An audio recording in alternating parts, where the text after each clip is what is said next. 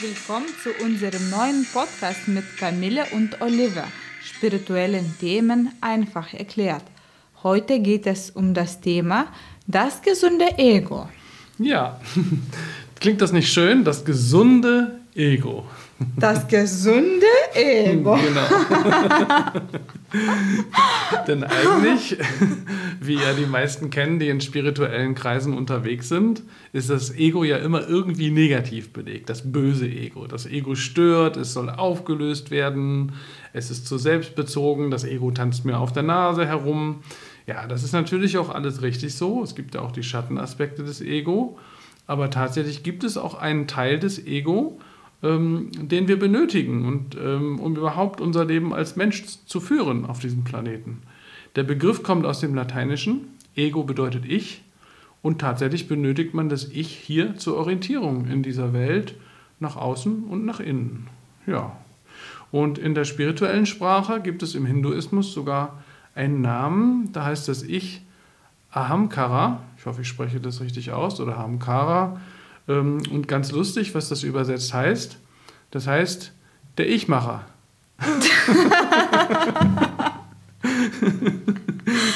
also ein Ich-Produzent sozusagen. Ich bin hier gelandet auf diese Erde, um ich-Macher zu sein.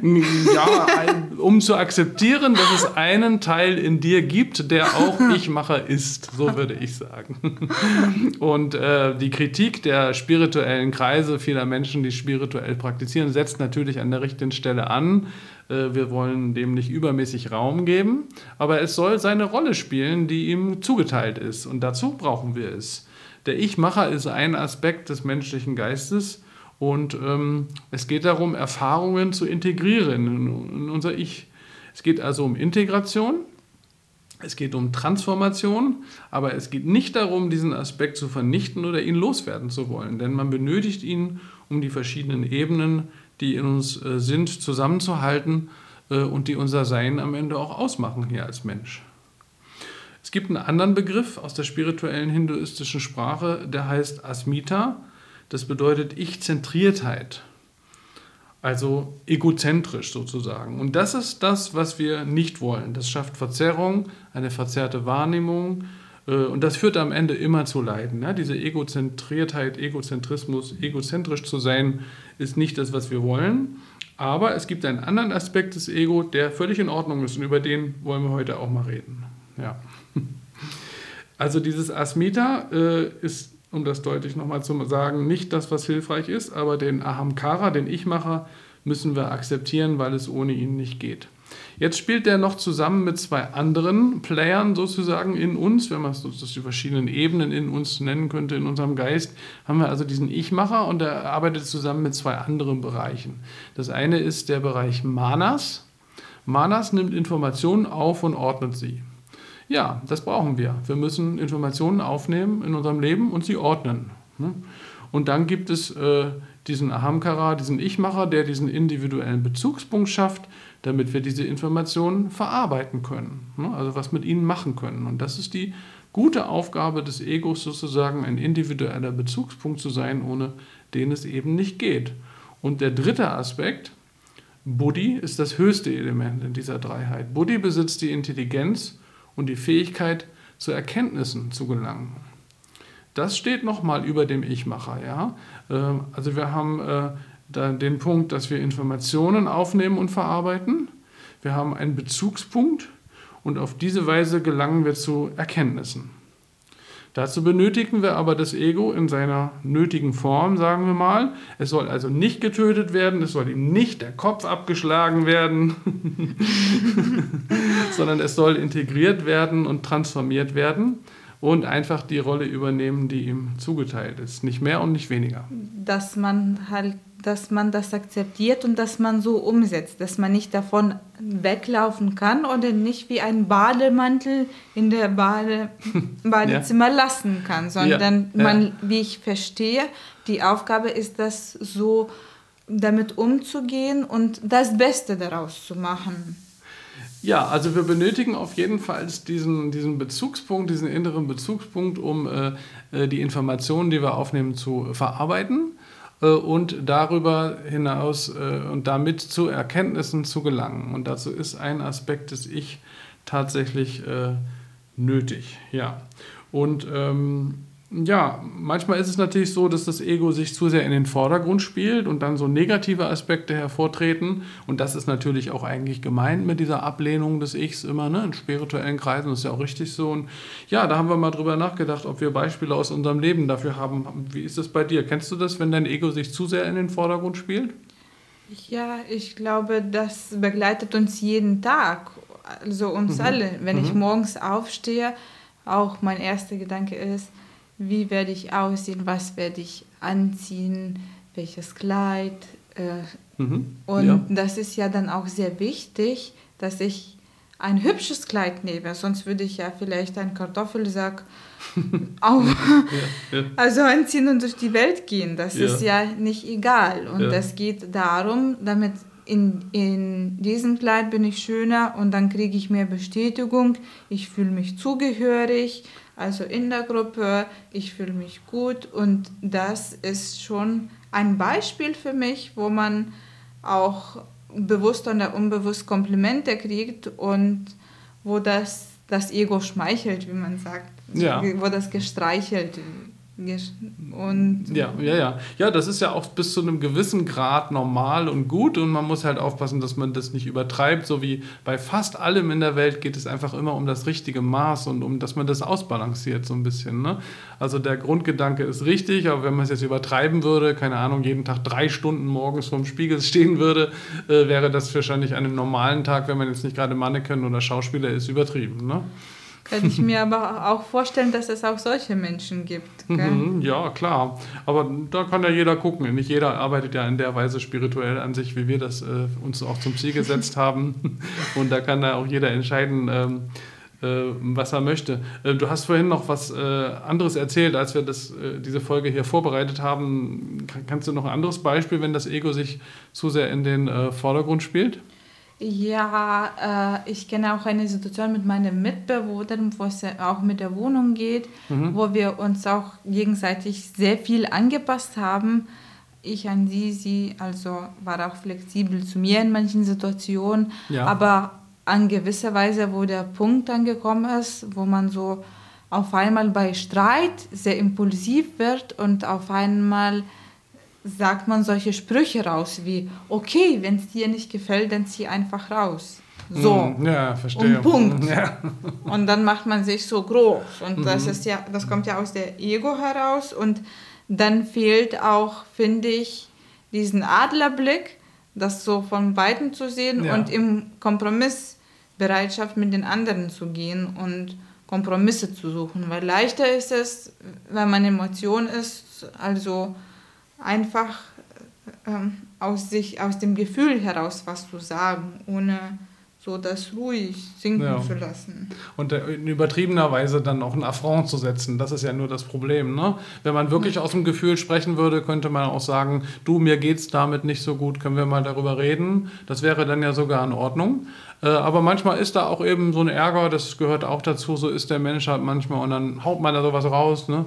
Und dann ist das eigentlich, das sind so die typischen Beispiele, wo das Ego sich zu sehr in den, in den Vordergrund spielt, ne? wo es auch nicht kompromissbereit ist und auch nicht an, an, in dem Moment jedenfalls nicht daran interessiert ist, mit dem anderen eine gemeinsame Lösung zu finden. Ne? Das ist ja der Punkt. Mhm. Ja. Dass da manchmal vielleicht mhm. auch Erdung mit den anderen fehlt. Mhm. Ja, dass genau. Man da so in Kontakt ist. Und ja. Und wie ist es bei dir, Oliver? ja, na, ich kenne das natürlich auch, dass sich mein Ego mal zu sehr in den Vordergrund spielt. Ähm, also zum Beispiel, manchmal gehe ich da so spielerisch mit um. Äh, wenn ich zum Beispiel mal ein Fußballspiel im Fernsehen schaue, wir schauen gerne so bei Weltmeisterschaft zum Beispiel die Spiele und dann gucke ich ein Spiel mit der deutschen Mannschaft und dann nehme ich gern mal spielerisch auch diese nationale Perspektive ein und freue mich, wenn die deutsche Mannschaft gut spielt und gewinnt und feuere die an vor dem Fernseher und ärgere mich, wenn sie äh, verliert oder nicht so gut spielt. Und das ist aber so ein, eher so ein Spiel, sage ich mal, von mir. Das nehme ich dann so ein bisschen an und das kann man das mal ausleben, so diese Aspekte, aber da nehme ich mich selber nicht, nicht zu ernst dabei. Aber ich lasse das ruhig zu. Also man könnte ja auch vor so einem Fußballspiel sitzen und äh, immer sagen, äh, ja, die eine Mannschaft, die andere Mannschaft, alles ist gleich, ne? so in so einer spirituellen Einsicht, aber dann wäre ja so ein Fußballspiel auch langweilig. Ne? Vielleicht ich den Fernseher auch ausmachen. Ne? aber wenn ich sage, ach, ich finde es ganz spannend, da mal zu gucken, wie sich die Nationen äh, messen, äh, ja, in, in, so einem Turnier und äh, gucke dazu und freue mich auch, wenn, wenn die Mannschaft aus meinem Land gewinnt, finde ich das auch in Ordnung und da kann man auch ein bisschen spielerisch mit umgehen. Und gleichzeitig weiß man, dass es natürlich äh, eigentlich unsinnig ist. Ähm, ja, und manchmal ist es auch so, dass ich natürlich auch, also dass ich was übertreibt mit dem Ego und äh, bei mir ist das manchmal, dass ich mich vielleicht manchmal ein bisschen zu wichtig nehme, als ich tatsächlich bin. Äh, das kennen vielleicht auch viele und jeder hat ja immer so seine Themen. Und wenn man sowas merkt und auch so eine, ist es ja fast dann schon so eine geistige Fehlhaltung, die dann, ne, der eine hat dies, der andere hat das und die kommt natürlich dann noch häufiger, dann lernt man sich ja auch kennen und dann merkt man, wenn das dann auftritt, kann man sich eigentlich zurücknehmen und da gar nicht so sehr reingehen. Das wäre dann spirituell gesehen das Beste. Weil ich mhm. kann mir nicht vorstellen, dass es Menschen gibt, die da gar nicht so konfrontiert sind und da nicht übertreiben, wie du sagst. Oder mhm. ich glaube, wir sind, wir befinden uns in einer Reise, wo wir hier 80, 90, 100 Jahre sind und es tauchen mhm. Themen auf, die verschieden triggern. Ja, ja, genau. Und jeder hat sein, sein Päckchen zu tragen oder wir sagen im Deutschen, jeder hat sein Joch zu tragen. das ist so ein äh, Sprichwort und äh, das ist ganz spannend, weil dieses äh, Wort Joch, dieses alte deutsche Wort, da gibt es äh, offenbar äh, in der Sprachwurzel, also in der sprachlichen Herkunft, in der Wortherkunft eine Verbindung zu dem Wort Yoga. Yoga. Ja, Yoga, ja, ja. genau. Vom Joch und Yoga springt ja, ja beides mit Y.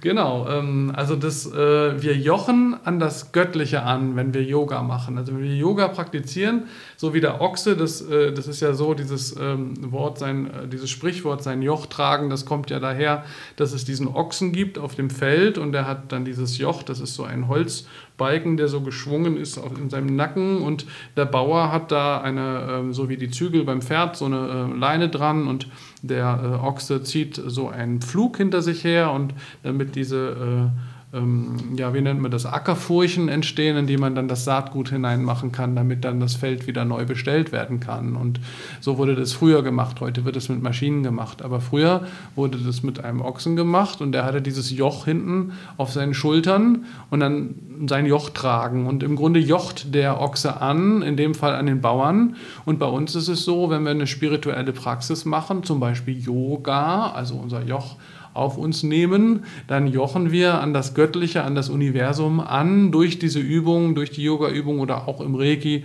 durch die Reiki-Behandlung und verbinden uns mit dem Göttlichen. Und in diesem Beispiel ist dann das Ego das, was anjocht und sich auch unterordnet und auch seinen, die Position einnimmt, die ihm zusteht. Und dann mhm. ist es auch genau richtig, äh, dass es da ist, da muss es nicht weg oder bekämpft werden, weil es dann komplett aus der höheren Ebene, aus der universellen göttlichen Ebene geführt wird. Und das ist eigentlich nur das, worum es geht.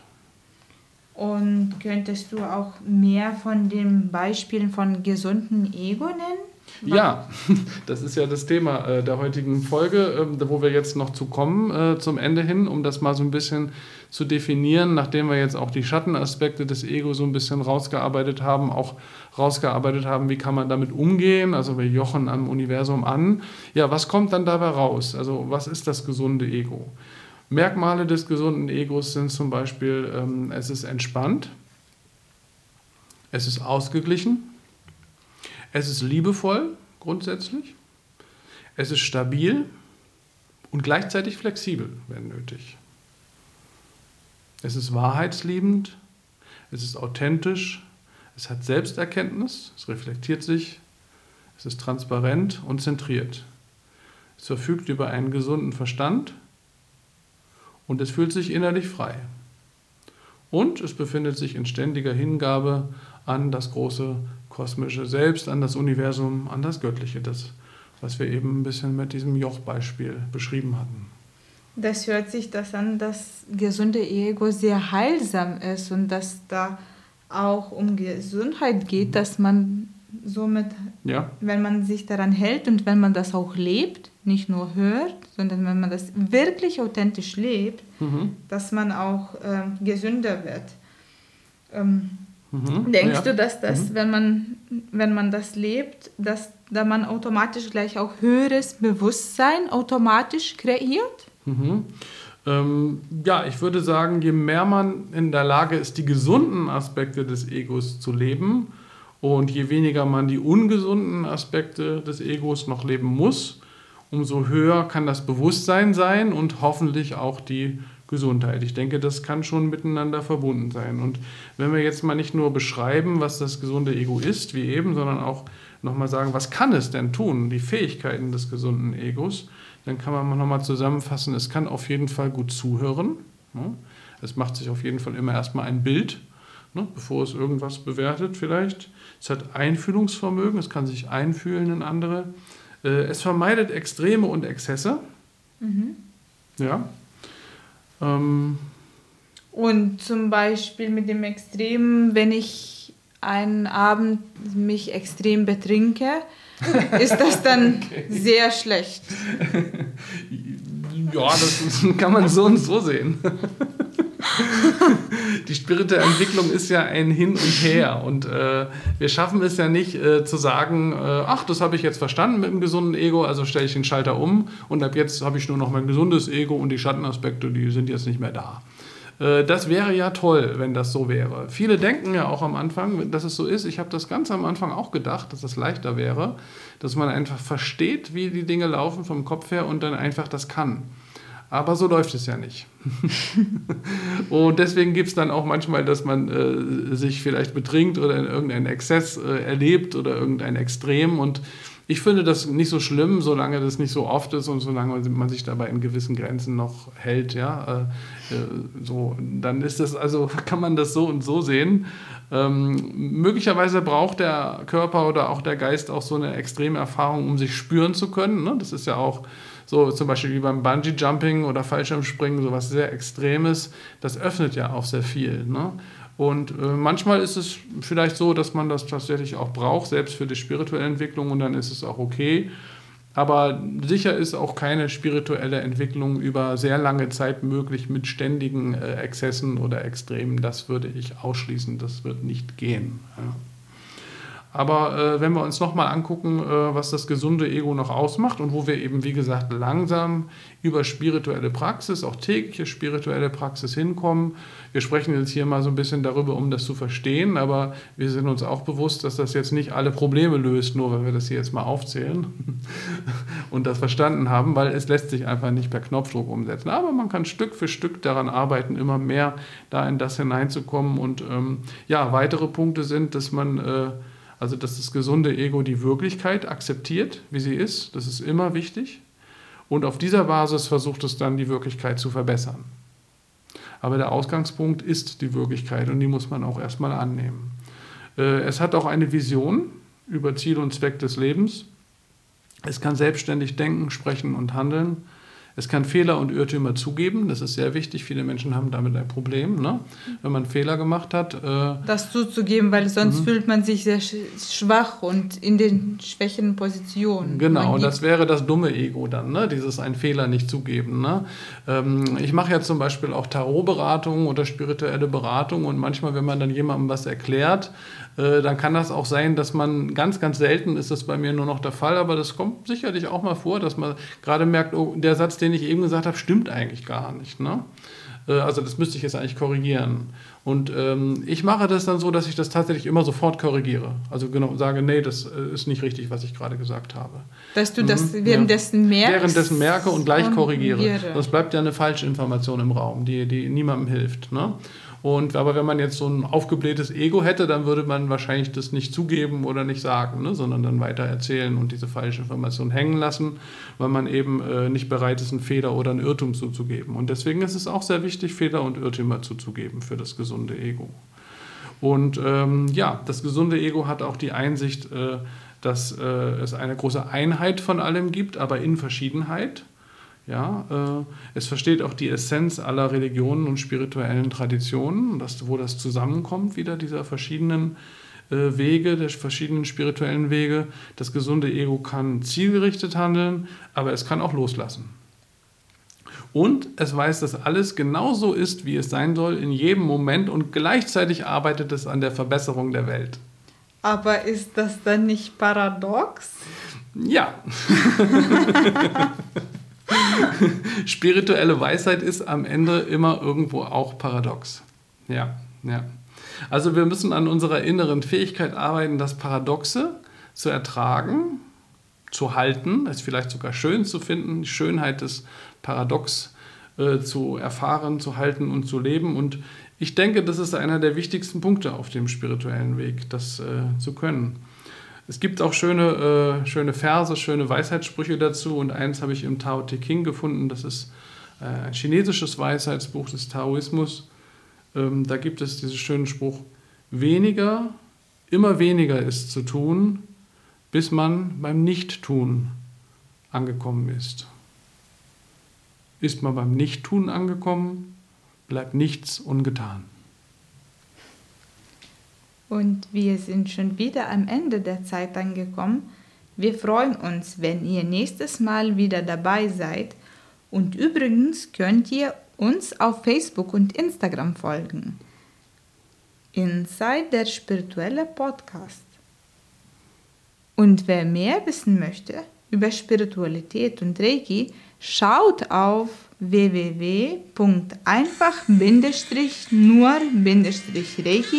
www.bongde